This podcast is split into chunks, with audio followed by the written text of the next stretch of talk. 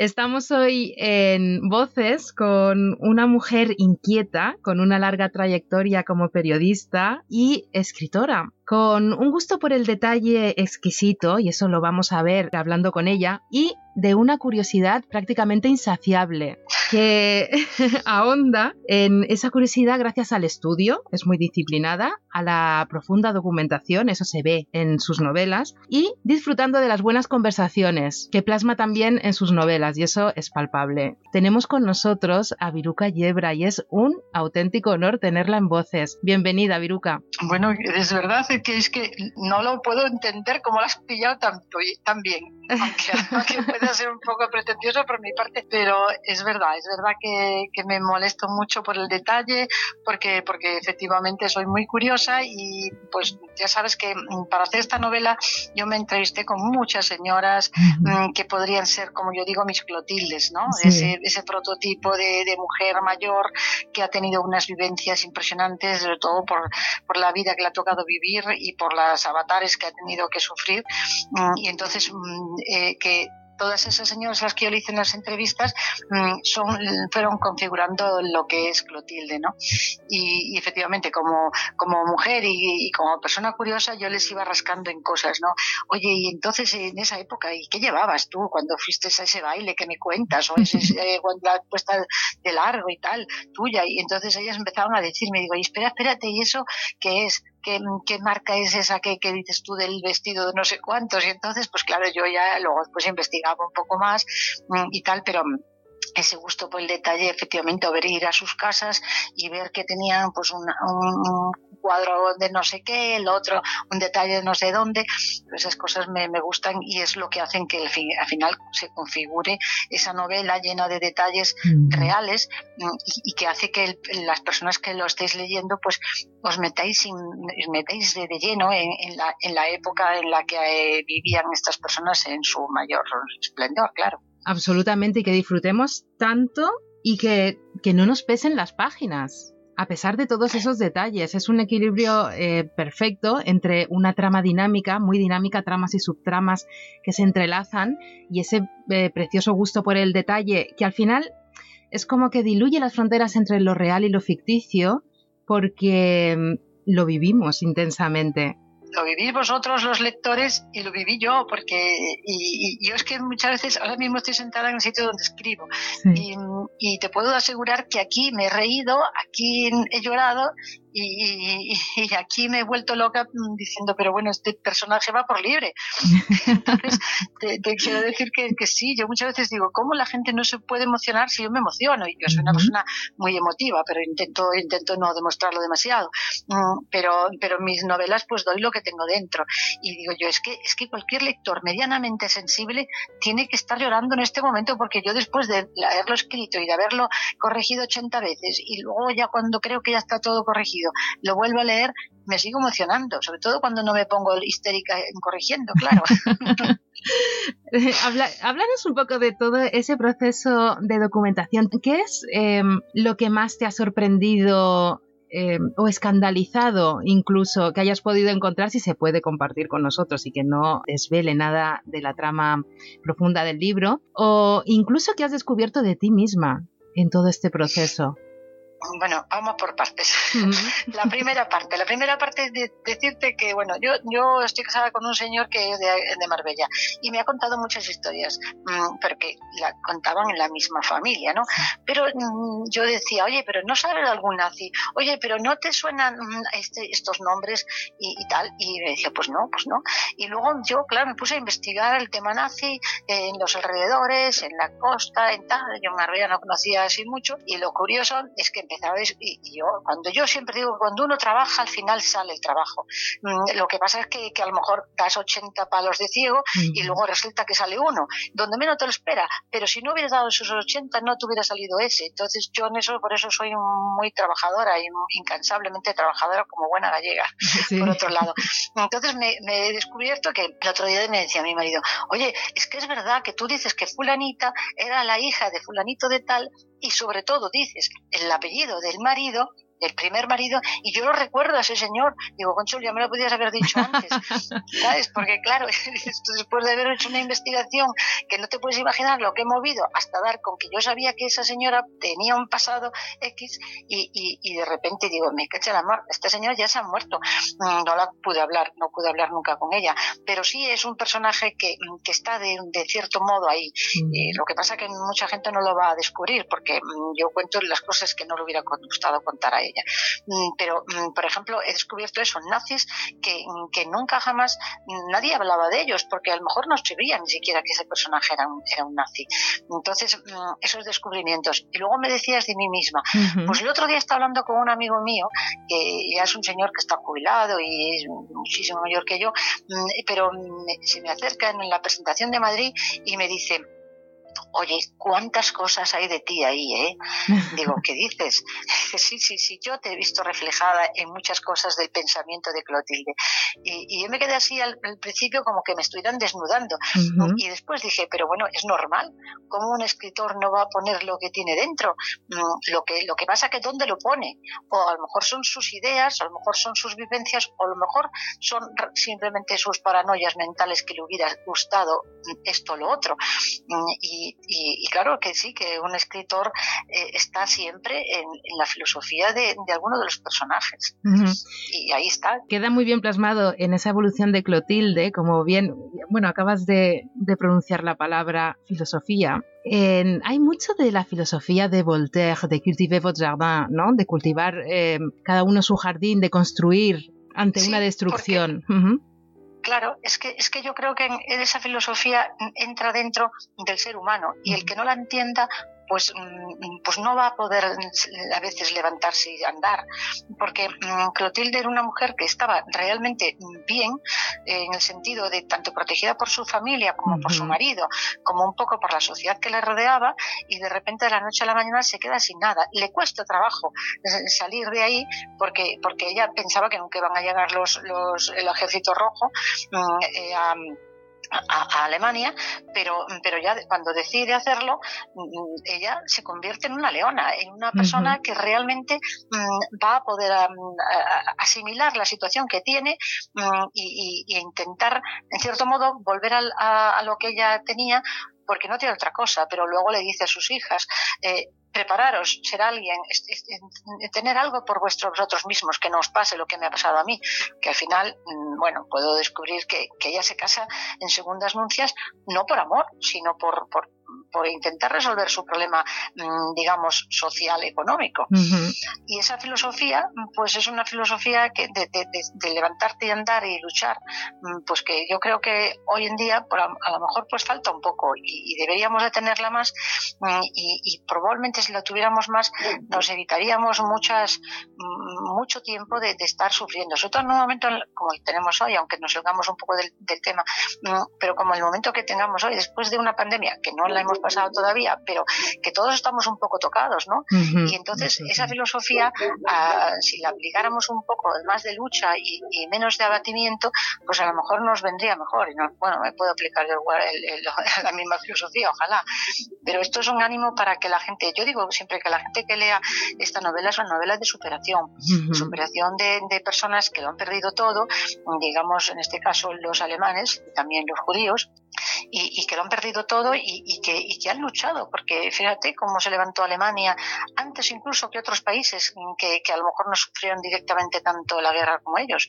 Y, hay, un, hay un personaje en la novela, bueno, un personaje, un comentario en la novela que, decía una persona que me contaba a mí que, era alemán y que, y que cuando terminó la guerra, a los pocos años se fue con su padre a París, bueno, a Francia concretamente, y, de viaje hasta París se vio y daba, les daba cuenta de que el país estaba mucho más destrozado que la propia Alemania, porque, mm, porque el trabajo de los alemanes mm, de, los tres turnos, como yo digo, de mañana, tarde y noche, hizo que, en el año 48, hombre, no es que estuviera levantado, pero ya se empezaba a ver una, una recuperación mm, y, eso, y eso es algo que, que solamente las personas con esa filosofía pueden llegar a, a, levantar. Luego no sé si, si es bueno es malo, bueno, malo no es, pero no sé si al final a veces compensa tanto esfuerzo, pero, pero lo cierto es que es así. Bueno, al final es como, como tú bien dices, expresas y plasmas en la última condesa nazi como la vida misma,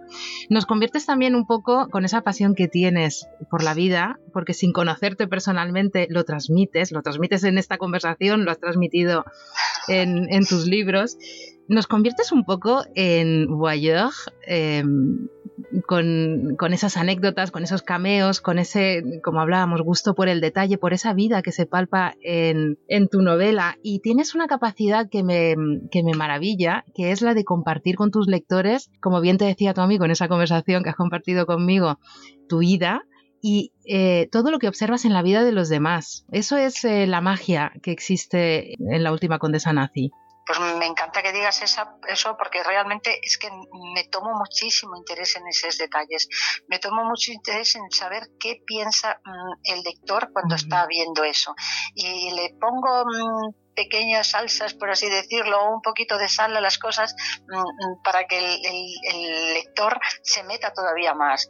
Hay una anécdota en la novela que es muy divertida, que lo puedo comentar como un detalle que, que además no le he comentado nunca. Em, eh, hay una boda, una boda de la alta sociedad que es real, que es la, la, boda de una de las de las eh, hijas de Pipinela Joeloe, y entonces está Lita Trujillo, la famosa que estuvo bueno eh, con, con uno de los hijos de Trujillo y tal.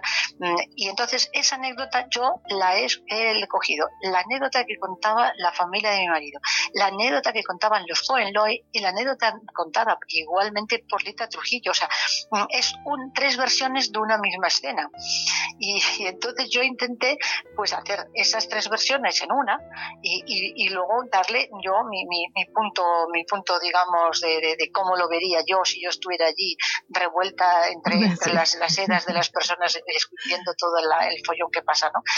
Entonces, bueno, pues hombre, con todas esas ideas uno puede darse la, puede imaginarse que realmente lo que está viviendo el que está leyendo esto es una realidad, porque realmente son tres ideas distintas, pero, pero, pero básicamente la, la, la, misma, una sola plasmada en el libro, ¿no? Sí, sí. sí, sí a, mí, me encantan eso. Es maravilloso y eso en concreto divertidísimo. Y Lita Trujillo estuvo hablando conmigo, lo puedo comentar como anécdota, desde las seis de la tarde, que era, dice que era cuando se levantaba ella, ella desayunaba a las seis de la tarde, hasta las doce de la noche sin parar, hablando conmigo, yo ya no sabía qué hacer porque ya, ya no podía más. Yo decía, yo tengo que, yo tengo que merendar o, cenar o no sé qué. Y ella, pero es que para la vida ella es distinta a la nuestra, ¿no? O sea que mm, sí, sí, son personajes únicos que ya no, ya no sé si luego después se, se, eh, se van de, nuestro mundo y, y, quedan esos testimonios sin, sin plasmarlos. O sea que me da mucha pena, por eso les estrujo, les estrujo totalmente.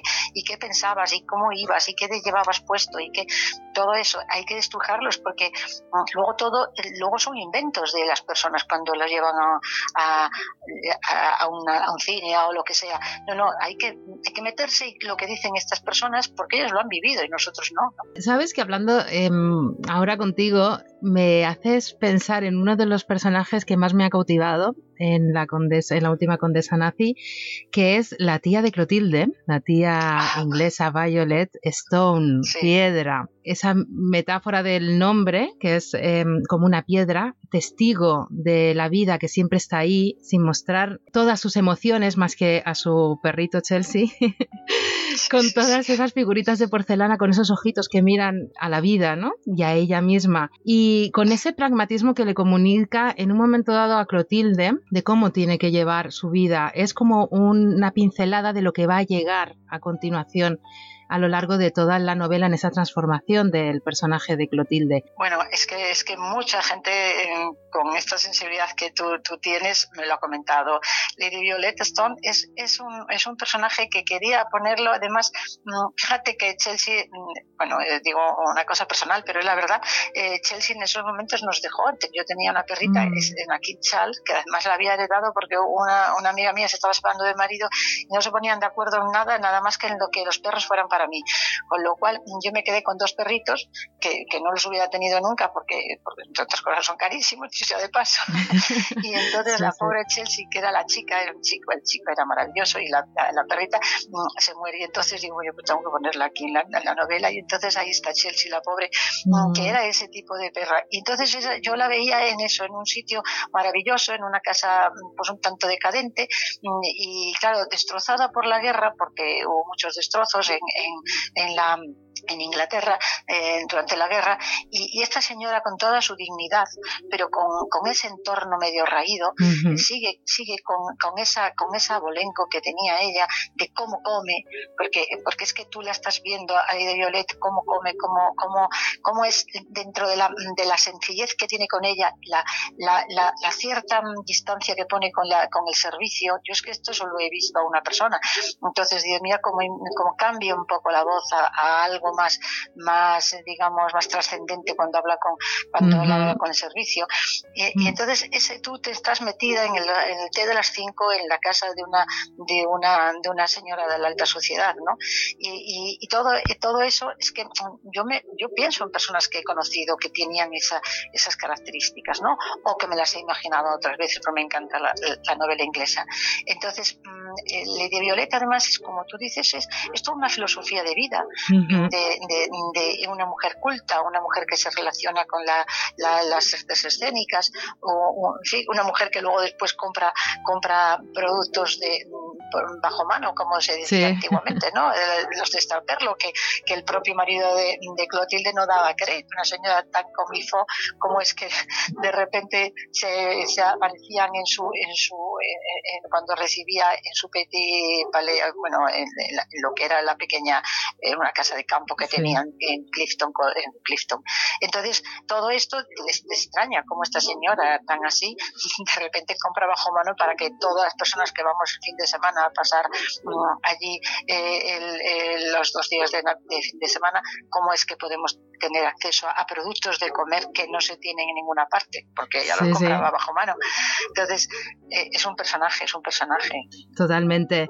La mujer y su evolución después de la Segunda Guerra Mundial es uno de los temas, o de los hilos conductores incluso de la novela, y que se plasma, por ejemplo, tengo aquí eh, conmigo a un perrito que me está fastidiando un poco, no, no, sé si lo oyes, pero bueno, son gajes de la vida. y de...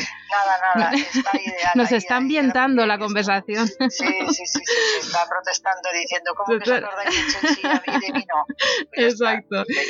Eh, estas mujeres que, que, sufrieron un cambio muy importante en sus vidas, que tuvieron que em, hacerse autosuficientes y eh, con un papel fundamental en, en, el plano profesional. Me gusta mucho cómo lo plasmas, ese punto de no retorno de Clotilde cuando se cambia el pelo, se lo corta la soñé. Ah, y le dice el marido, eh, no estás tan sofisticada, pero estás sexy, muy moderna. Y aquí vemos ese cambio, ¿no? De esa mm, aristocracia con, con, esa llegada de los nuevos ricos, de la meritocracia frente al nepotismo, ¿no? Todo ese cambio y esa adaptación, que al final es adaptarse o morir. Claro, pues mira, me alegro mucho que lo hayas visto, porque es que es que realmente es un poco mm, ahora mismo mm, que está tan tan en valor el tema de la mujer, mm, pues nosotros tenemos que saber y pensar que realmente toda esta situación que tenemos ahora, que, que, que nos, nos está favoreciendo en muchas cosas, es gracias a que otras personas han hecho algo por nosotros antes. Y si no se hubieran puesto aquellas piedras, hoy no estuviéramos, no estaríamos aquí, ¿no? Yo siempre digo que hacia ahí no no miramos y, no hubiera podido ser mm, la situación que tenemos. Y todo empieza después de la guerra, porque mm, Clotilde, y además en la guerra lo ves, ella cuando sale mm, para al, momento de, empezar la novela, le, sube a su habitación una señorita para, para arreglarle el cabello, que eso era lo, lógico. Y, ahí se distinguía la señora de alta sociedad del resto de las señoras, que no había prácticamente clase media, que nace, nace precisamente en la segunda mitad del siglo pasado.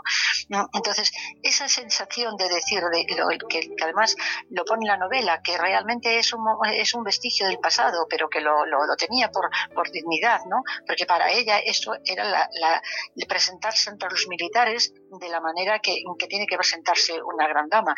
Pero claro, como los tiempos cambian, la mujer, por culpa de la guerra, o en este caso gracias a la guerra, sale de sus casas y se pone a trabajar en los sitios donde antes estaban los, los hombres que se habían ido a la guerra, pues una vez que llega ahí la, mujer al mundo del trabajo ya no va a retroceder, pero tiene que presentarse de otra manera, no puede ir con los pelos que tiene, que tiene digamos, en su casa. Y entonces nace otro estilo de, de, vida que es, pues eso, la mujer se le, se le corta el pelo, hay una, los, entre los bigudís, entra, todo esto que te, puedes arreglar en tu casa y poder ir presentada, porque estamos, estamos hablando de una sociedad X, ¿no? De los años, en los años 40, de los años, años 50, mejor dicho, 60.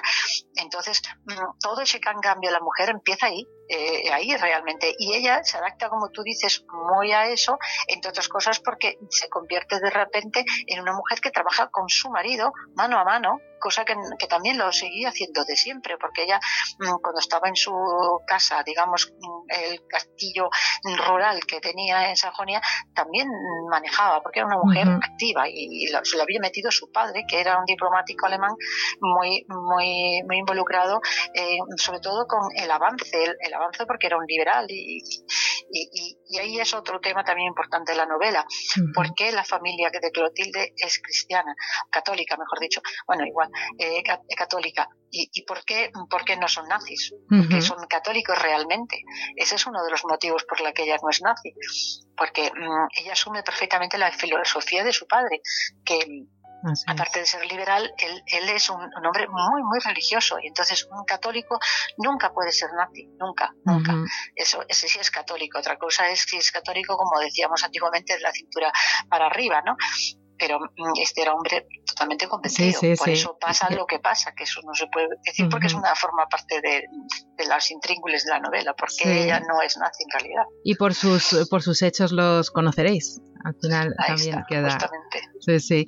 Es, se nos ha acabado el tiempo y me han quedado tantas preguntas y es tan, tan agradable y tan apasionante oírte hablar de, de tu novela. Simplemente una pinceladita a un personaje maravilloso, otra mujer, Bárbara Edam, el contrapunto de Clotilde, oh, y la que representa un poco también esa, esa Marbella alada con alas, ¿verdad? me gustaría, y yo ya me despido de ti y así ya te dejo hablando a ti solamente. Eh, danos una pincelada de Bárbara Edam. ¿Qué sientes por ella? Bárbara Edam es como la, la, amiga, la hermana divertida que uno debería de tener siempre o, y si no inventársela, porque es una mujer que se pone el mundo por montera y todo le importa tres y, y, es capaz de, y tiene la, la, potestad de poderle decir a quien quiera las cuatro cosas que le apetece decir, cosa que muchas veces normalmente las personas humanas no podemos hacer eso. Y eso es lo que para mí es Bárbara, la libertad por encima de todo.